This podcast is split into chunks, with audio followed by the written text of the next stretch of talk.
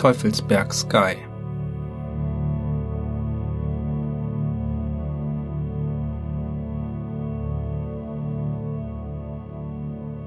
Seit dem Anruf von Thomas waren gerade mal zwei Tage vergangen und die Welt war nicht mehr dieselbe wie zuvor.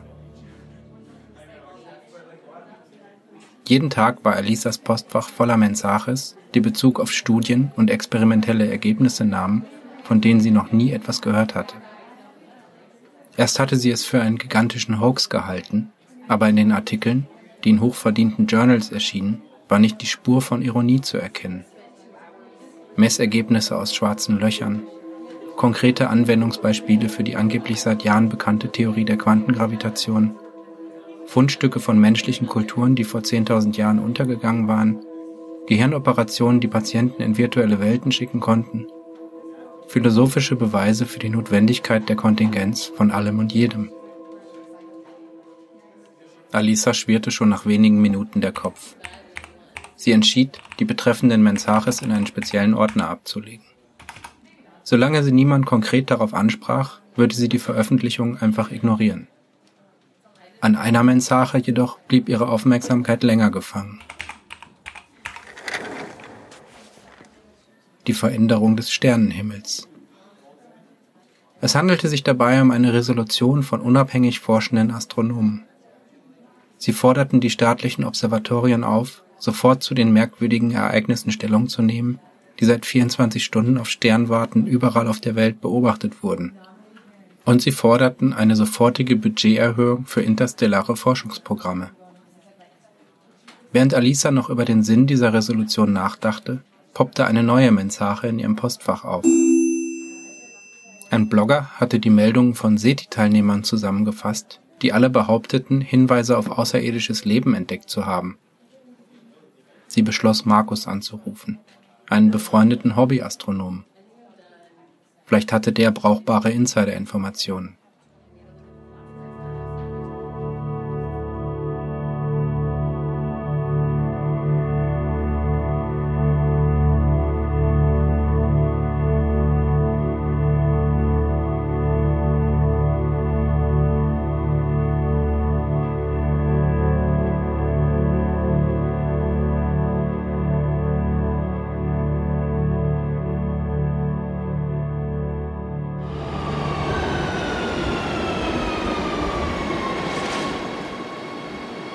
Keine acht Stunden später traf sie Markus an der High-Speed Substation CityQ.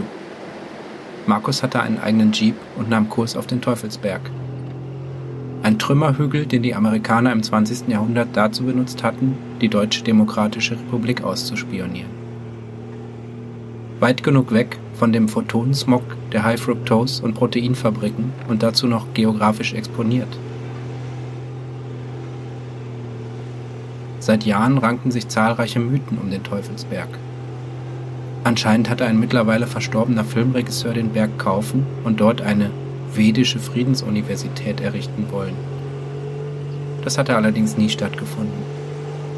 Die alte Radaranlage war mittlerweile abgebaut und in der abenteuerlichen Naturkulisse lieferten sich Militärs und Anarchoprimitivisten ein lustiges Katz-und-Maus-Spiel.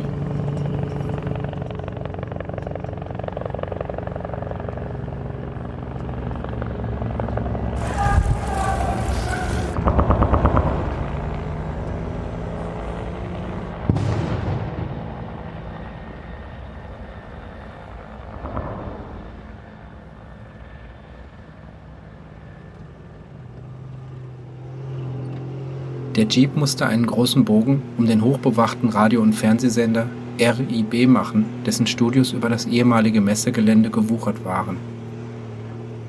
In diesen Studios wurde mit gigantischem Rechen- und Dekorationsaufwand eine tägliche Nachrichtensendung produziert, die den Bewohnern der Interzone ein miefig intaktes Berlin simulierte, das es seit über 30 Jahren nicht mehr gab.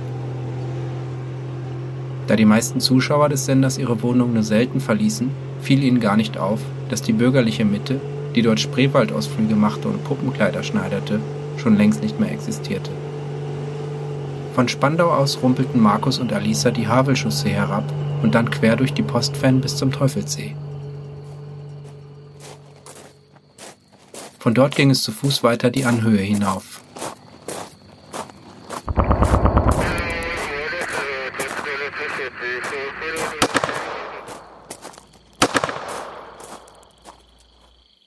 Während Markus das Teleskop zusammenschraubte, betrachtete Alisa den Sternenhimmel, der nie dagewesener Pracht leuchtete.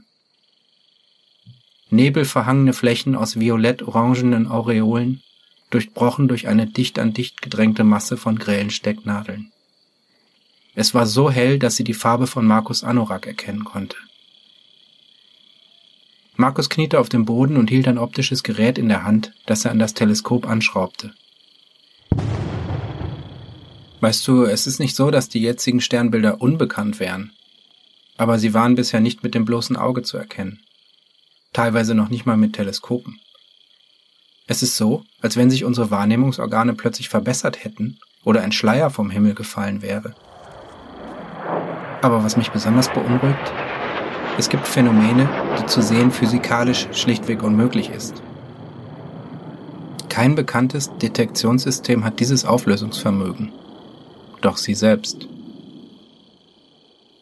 Er beugte sich zurück und war offenbar fertig mit dem Aufbau des Teleskops.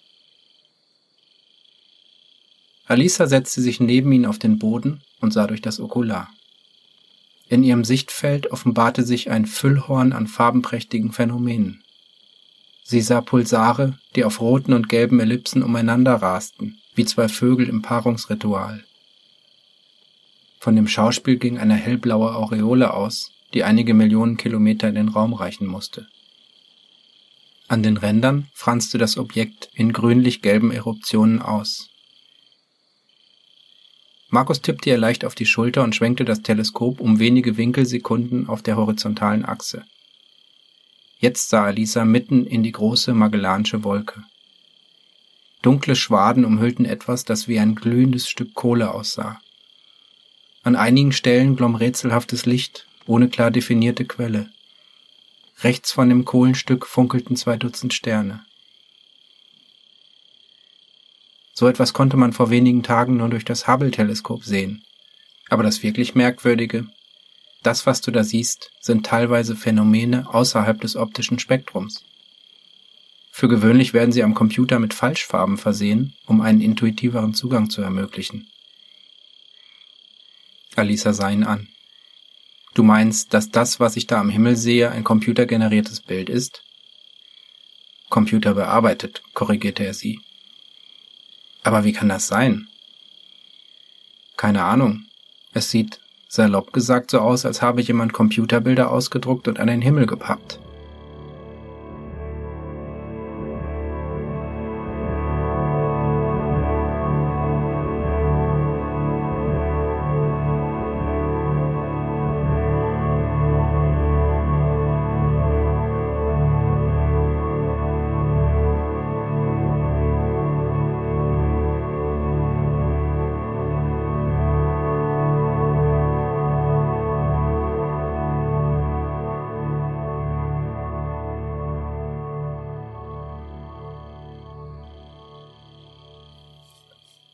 Eine halbe Stunde später saßen beide im Schneidersitz neben dem Teleskop, aßen ein paar Proteinriegel und tranken Fructosate. Hast du eine halbwegs ernstzunehmende Theorie, wie das alles passiert sein kann? fragte Alisa. Nein, habe ich nicht. Aber etwas anderes ist mir aufgefallen. Ich habe natürlich ein paar professionelle Astronomen kontaktiert und sie darüber befragt. Die meisten haben das Ganze recht nüchtern aufgenommen. Für sie sind diese Visualisierungen ja nichts Ungewöhnliches und sie amüsieren sich ohnehin über Spinner wie mich, die noch mit Glasscherben und Metallrohren auf die Hügel klettern, um den Himmel zu beobachten. Wahrscheinlich hast du vorher noch nicht genau hingeguckt, hat mir sogar einer gesagt. Wie schon erwähnt, faktisch hat sich ja nichts geändert. Wir sehen nichts Unbekanntes oder Ungewöhnliches. Und wenn du gewohnt bist, den ganzen Tag auf Visualisierungen der Daten von Radioteleskopen zu starren, dann entlocken dir sichtbare Himmelsphänomene offenbar nur ein müdes Gähnen.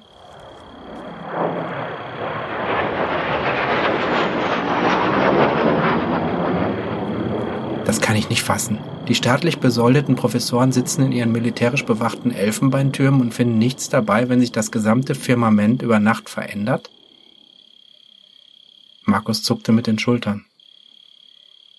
Ich denke, Sie sind einfach nicht zuständig. Das hier ist ja schon eher was für Philosophen und Esoteriker, soweit da ein Unterschied besteht. Alisa verzog sauer den Mund. So gerne sie Markus hatte, aber dieser typische Chauvinismus von Naturwissenschaftlern war oft nur schwer zu ertragen. Als wenn die empirischen Zahlenberge von sich aus ein Weltbild ergeben würden. Am Ende erfanden sie doch alle nur Geschichten. Die empirischen Forschungen waren so etwas wie die Holzpfähle, auf denen man einen kleinen Steg ins Meer gebaut hatte. Der Ozean war das, was die Philosophie begreifen musste. Aber es hatte keinen Sinn, darüber mit Markus zu diskutieren. Sie würde ihn lieber in eine Falle locken. Und du? Hast du eine Theorie? Ah, eine Theorie nicht, aber so etwas für eine Hypothese. Ich denke, dass wir die Dinge generell erst wahrnehmen können, wenn wir die richtigen Begriffe gebildet haben. Wenn du einen Menschen in den Wald stellst, der in einem Kellerraum aufgewachsen ist, dann sieht er dort keine Bäume, keine Fahne, Ameisenhügel oder Moos. Für ihn sind das grün-blaue Flächen, die sich ihm gegenüber indifferent bis feindselig verhalten. Wenn ihm nun ein Lehrer in langen Nächten am Lagerfeuer die menschliche Sprache lehren würde, dann würden sich langsam die Phänomene aus dem Einerlei schälen. Und am Ende ermächtigt er sich des Waldes. Sein Geist hat den Wald abgebildet und jetzt gehört er ihm. Die Idee eines Waldes wird nun immer in ihm sein und er kann mit anderen darüber reden. Noch radikaler? In gewissem Sinne ist der Wald erst entstanden, nachdem er ihn begriffen hat. Okay, ich bin mir nicht sicher, ob ich diese Parallele begreife. Nun, ich denke, dass wir in dieser Sache so etwas wie einen Lehrer gehabt haben. Etwas hat uns den Blick auf die Dinge eröffnet, die vorher verborgen waren. Vielleicht die Wissenschaft als Ganzes, die zur Materie geronnene Aufklärung? Karl Poppers Welt 3? Alisa musste lachen. Markus hatte schon einen ungewöhnlich charmanten Humor. Schade, dass sie bereits in festen, weiblichen Händen war. Sie lehnte sich zurück und bestaunte den frisierten Nachthimmel.